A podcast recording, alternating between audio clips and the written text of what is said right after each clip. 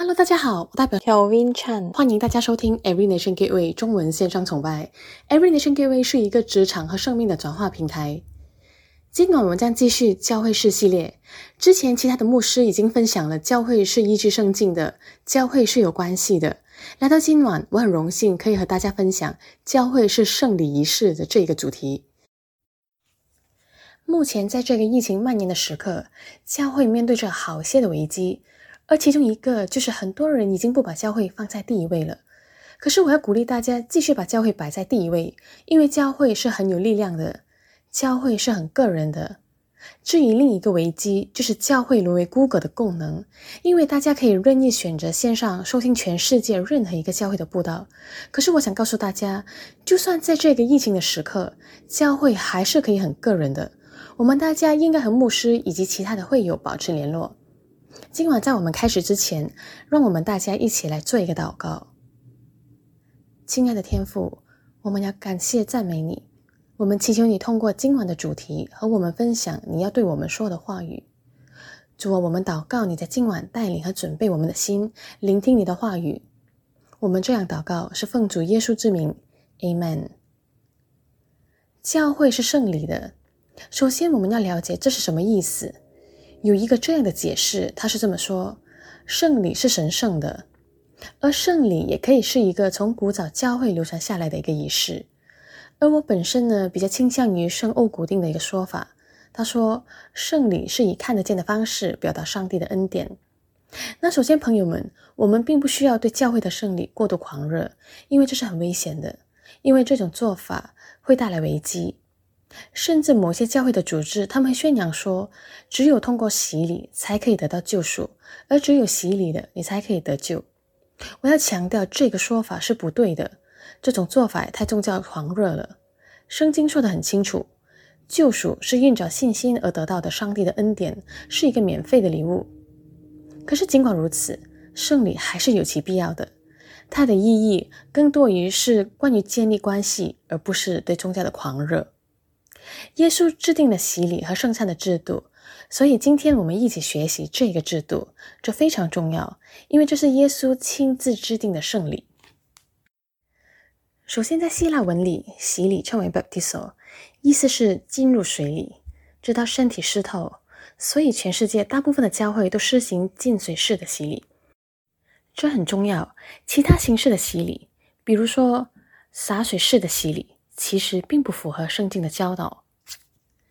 谈到洗礼，我迫不及待的要和大家分享马太福音第二十八章第十九至二十节这两节经文，说道：“所以你们要去使万民成为我的门徒，奉父、子、圣灵的名给他们施洗，教导他们遵守我所吩咐你们的一切事。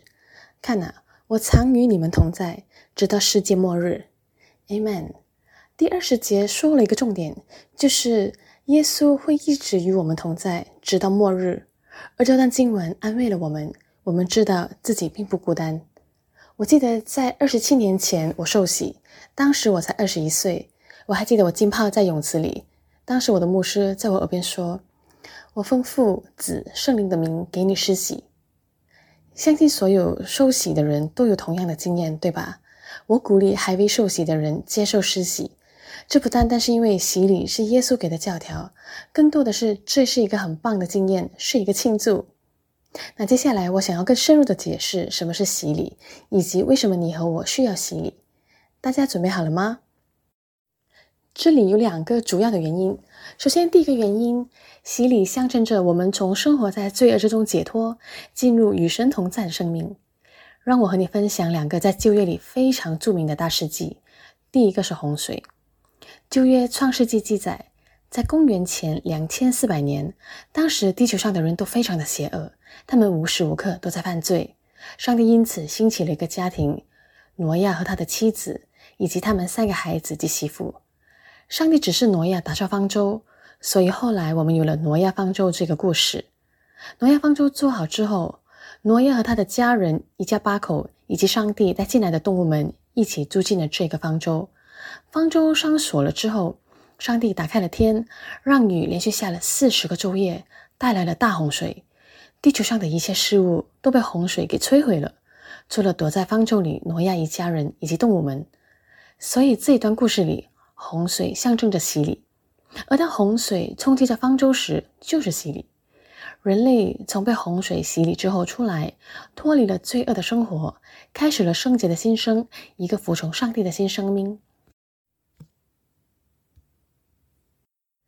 刚刚说的是旧约里的第一个例子，而第二个例子就是红海的故事。大家都听过，在公元前一千两百年。上帝召唤摩西，要他带领神的子民以色列人逃离埃及，逃离被埃及人奴役的生活。而上帝兴起了摩西，摩西则通过种种的神迹而得以带领以及引导以色列人逃出埃及。而就在他们逃难的路途，他们来到了红海，而大家都被眼前的这片红海挡住了去路，无路可退。而眼看埃及军队就快追到来了，上帝把红海分开两旁。摩西以及所有的以色列人穿过红海，逃到陆地的另一端。而当所有的以色列人都穿过红海后，红海就合起来了。而当时正在后面追赶着他们的埃及军队当场被淹死，全军覆没。所以我要带出的信息是：红海分开这个神迹是洗礼的象征。以色列人穿过红海后，从此脱离了被奴役的生活，续而开始了与神同在、充满神迹的新生活。因为如果你记得的话，摩西带领着以色列人在荒野生活了四十年，而在这四十年里，上帝每天都行使奇迹，带来食物喂饱大家。所以，上帝时时刻刻都与我们同在，我们并不需要忧愁。那第二个我们需要洗礼的原因就是顺服。上帝开始他的侍奉之前，在约旦河请求先知施洗约翰为他洗礼。当时，先知施洗约翰拒绝了耶稣的请求，因为圣灵在之前已经告诉他耶稣是谁，所以他觉得自己连帮耶稣提鞋的资格都没有。可是耶稣告诉他顺其自然，朋友们，这就是顺服。耶稣在约旦河受洗，所以你和我也需要受洗。那接下来我们一起看罗马书第六章第三至第四节。岂不知我们这受洗归入耶稣基督的人，是受洗归入他的死吗？所以，我们急着洗礼归入死，和他一同埋葬，原是叫我们一举一动有新生的样式，像基督借着父的荣耀从死里复活一样。当你和当年二十七年前的我，或者正在收听着的大家，当我们洗礼时，当我们的身体完全进入水里。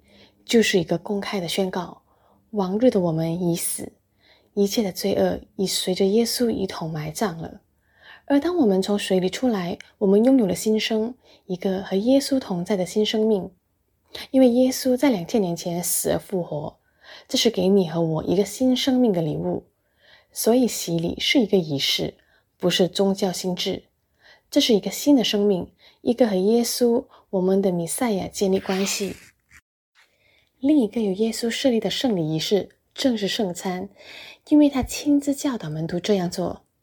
现在让我为你读出哥林多前书的一节经文，在哥林多前书第十一章第二十三至二十五节，他说道：“因为我从主那里领受的，也是我交付给你们的。这是主耶稣在被出卖的当晚，拿着饼注谢了，就搬开说：‘你们拿着。’”吃吧，这是我的身体，为你们劈开的。你们要这样做，纪念我。晚饭后，他也以同样的方式拿起杯子，说：“这杯是我血里的信约，你们要常常这样做，喝它，为的是纪念我。”这是在耶稣被出卖的当晚，耶稣与他的十二个门徒共进晚餐。而我刚刚读到的这三节经文，正是耶稣告诉他的门徒的话。从耶稣在第二十四节所说的“这饼是他的身体，是为你我而劈开的”，这是说，当耶稣在十字架上自愿为你我舍命的时候，他被撕裂，他被鞭打，他被罗马士兵用很多的方式折磨，对，以至于他的身体真的为你我而破碎。这是一个象征的意义。他受苦，他为我们而死。耶稣为什么要这样做呢？原因很简单，因为他爱我们呢。那是他能拯救我们的方法。不不仅如此，在下一节经文中说，这杯是用我的血立的信约。所以耶稣说的是，当他在两千年前死在十字架上的时候，当他留下他的血的时候，这是为你和我留下的。这代表耶稣的血洗去了我们所有的罪。事实上，可以洗去我们的罪，也只有耶稣基督的血。而这个就是原因，圣餐是如此的重要，因为它是如此的美妙，它是如此的神奇。再一次，神的话语这样说：不管我们的罪是东是西，不管我们的罪是什么。当我们把我们的生命交给耶稣基督的时候，耶稣的血可以洗去它。而不仅仅是这样，在第二十六节里还有一件事，因为你们常常吃这个饼喝这个杯，就是宣告主的死，直到主来。无论我在哪里读到这节经文，我都非常的高兴，非常的激动，因为这节经文宣告了主的来临。让我告诉你。让我今天晚上就跟你分享一个好消息：耶稣要回来了，耶稣要为他的子民再来。在两千年前，耶稣是作为一个脆弱的婴儿来，这是真实的事情。可是，在不久的将来，当耶稣再来的时候，他不会再以一个脆弱的婴儿的身份再来，他将是以一个政府万王之王、万主之主的身份来。而在启示录中，他说。当耶稣再来的时候，每个人都会看到他，无论是信徒还是非信徒。而当他来的时候，每个人都要跪下，每个人的舌头都要承认耶稣基督是主。所以，每当你和我一起领圣餐的时候，我们都是在宣讲耶稣再来，一个得胜的耶稣，一个我们慈爱的父。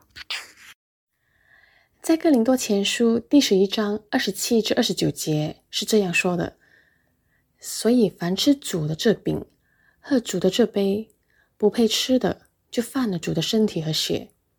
但人要审查自己，所以要吃这饼，喝这杯，因为不配吃喝的人是吃喝审判自己，不占别主的身体。”这节经文的意思很简单，就是无论我们在哪里一起吃圣餐。我们要先检讨自己。那容我详细的说明一下，这节经文不是要定我们的罪，它只是为了要提醒我们，提醒你和我，在领圣餐的时候，要重新的审视自己。意思是说，我们要检查一下，看看我们身上是否有什么罪恶的地方或罪恶的本性需要我们悔改。而当我们发现有这样的事情的时候，我们的工作就是要悔改。我们要为所有的罪性或者欲望悔改，并且回到耶稣的面前。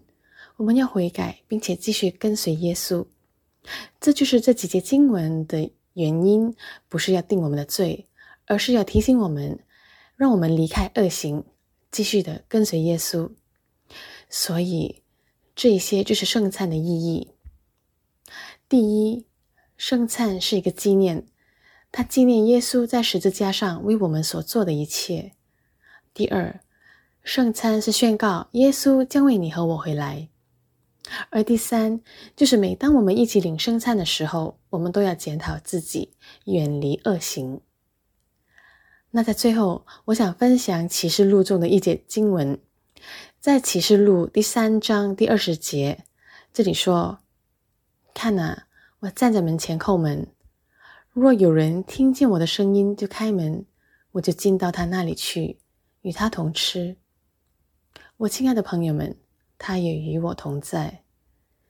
启示录是一本充满应许的书，而在这几节经文中，我们可以看到，耶稣他其实没有应许我们一个奇妙的或者非常优秀的人生理论，他也许是一个可以回答我们人生所有问题的理论。也许是一个可以回答这个世界上人们所提出的所有问题的理论，但是耶稣应许了一件事，他应许我们与他一起吃饭，他应许我们当他来的时候会有一顿饭。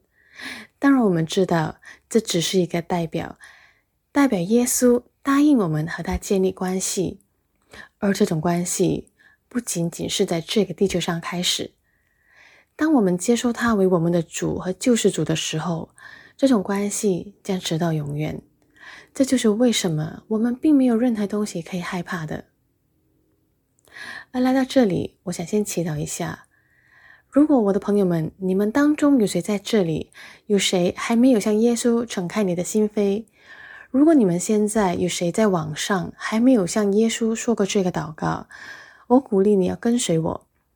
我们今晚会说一个很简单的祷告，让你享有这个与我们的主和救主耶稣基督的关系。